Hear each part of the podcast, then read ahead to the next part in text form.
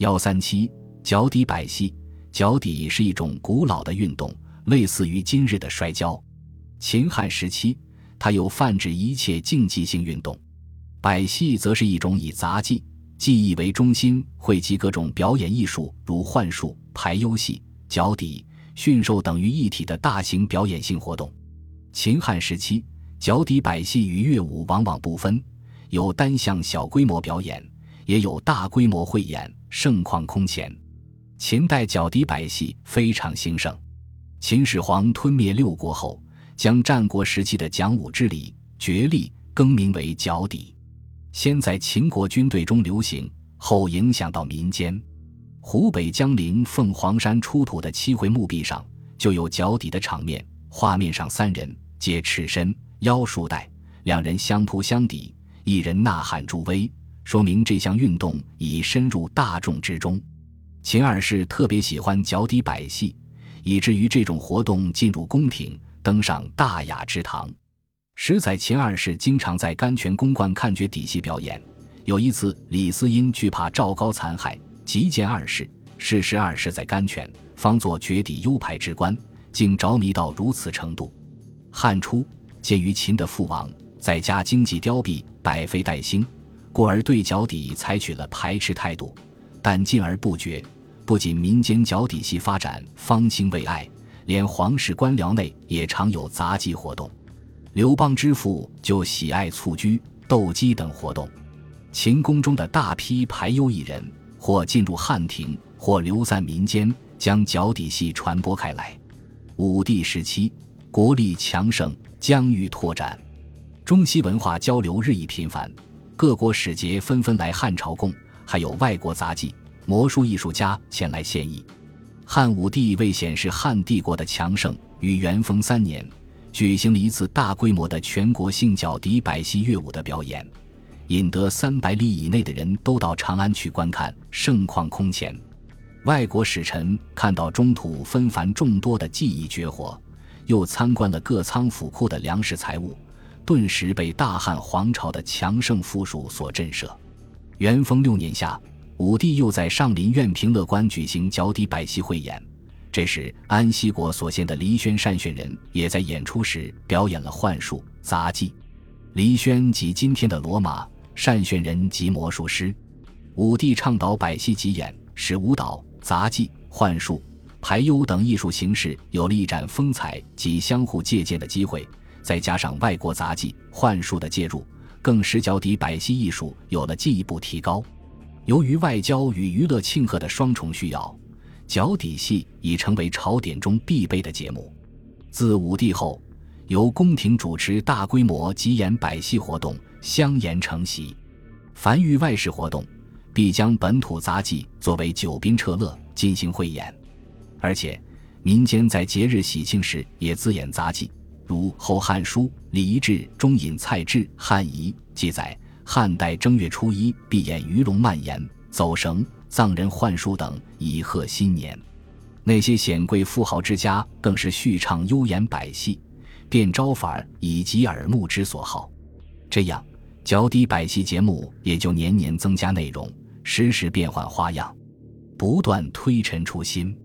东汉时，杂技百戏更加繁盛，表演形式及场所都多样化。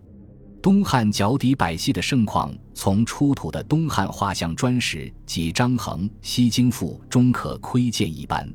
一九五四年，山东沂南北色村出土的一座东汉墓壁上的巨幅画像石百戏图，形象地反映了东汉脚底百戏的宏大场面。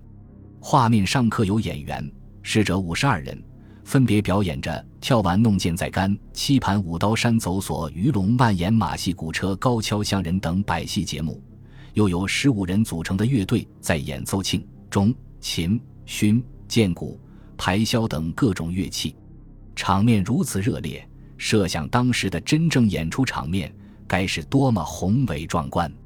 张衡《西京赋》虽是文学作品。又拖延描写的是汉武故事，但此赋作于武帝去世的百年之后，若作者本人未看过杂技表演，是难以描写的如此生动具体的。所以，实则反映了他所处的东汉时代百戏的盛大规模。他在赋中罗列了各项百戏节目，有巫火扛鼎、斗炉寻铜、冲霞宴月、凶兔钻风、跳完剑、走索、斗兽、鱼龙蔓延、戏车、总会先唱、东海皇宫等。从《西京赋》所描写的情状看，东汉时的杂技百戏较之西汉，在节目品种、技巧质量及演出规模上都有很大发展。汉代的百戏艺术在继承和发展我国古代传统技艺的同时，又吸收了中外各族的杂技幻术，因此取得了重大发展。张骞通西域后，中原与西域诸国及域外的大秦联系加强。西域各国及大秦的杂技魔术传入中国。据《汉书·张骞传》记载，武帝时，大渊诸国使节随汉使来到长安，以大鸟卵及离轩炫人献于汉。这些被称为炫人的大秦魔术师，还在汉武帝举行的百戏汇演中表演吐火、自负自解等节目。他们表演的这些幻术，被中原艺人吸收改造，推进了百戏的发展。所谓极佳其炫者之功，而胡底其细碎增变，甚胜一星。自此始，东汉安帝时，党国遣使前来中国，有乐队和幻术队前来表演，其中就有大秦国幻术师表演了吞刀吐火、自知解、一牛马头等杂技幻术。当时中原地区的许多杂技都是由国外传入的，如安西武案即传自安西，都卢寻铜。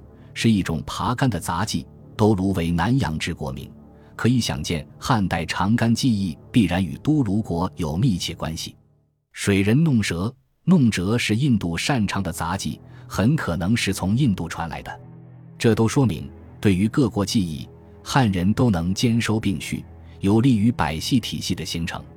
汉代角笛百戏内容繁多，五花八门，大约可分为杂技、幻术、斗兽、驯兽。像人戏、排忧戏等，杂技是百戏艺术体系的中心环节。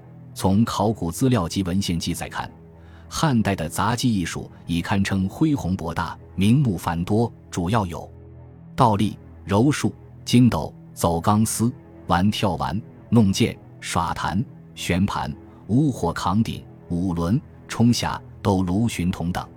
都卢寻铜是一种长杆技艺，寻铜即指长杆。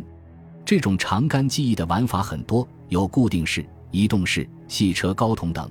一人在杆上做出各种惊险动作，以吸引观众。另外，脚底和蹴鞠也经常被用来作为杂技表演。这里的绝底是指狭义的绝底，指脚力、摔跤、相扑之类。有徒手相搏，也有徒手对器械及持械相斗者。蹴鞠在汉代颇流行。霍去病驻军塞外时。曾叫人平整出一块的来玩蹴鞠，汉成帝也酷爱蹴鞠。鞠是一种用皮革制成、内填羽毛的圆球，蹴鞠有类于今天的足球。在百戏表演时，融合其他技艺一起活动。秦汉的幻术是在中原与西域两大系统融合基础上出现的奇葩。秦汉幻术流行与这一时期神仙思想流行不无关系。当时著名的幻术是鱼龙蔓延，这是一种集舞蹈、歌唱、幻术于一体的表演，情节复杂。简言之，就是一种鱼龙形状互为变化的戏法。另外，西域的吞刀吐火、自缚自解、一牛马头等也是幻术。斗兽与驯兽也是百戏表演的重要节目。有人与兽斗，如斗虎、斗牛等；有兽与兽斗，如两虎相斗。虎牛相斗等，驯兽较之斗兽又前进了一步。汉代有驯马、驯象、驯虎、驯鹿、驯蛇等，这些都见之于汉代画像砖石。象人戏是一种戴假面装扮成各类动物、神仙、人物的表演形式。这种象人戏多与其他形式结合表演，像总会先唱、东海皇宫，就是带有故事情节的，及音乐、舞蹈。像人戏、幻术、脚底戏、歌唱于一体的大型综合性表演。排忧戏是一种诙谐滑稽的表演节目，多以侏儒充之。在汉代画像石百戏图中，经常可以看到这些身躯粗短、上身赤裸、形象和动作滑稽的表演者。除了绝底、蹴鞠这些经常用于百戏表演的体育运动外，秦汉时期在体育活动方面还有击剑、射箭、赛马、六博、围棋、弹棋、投壶、气功、导引等。这些运动或盛行于宫廷，或流行于民间，非常活跃。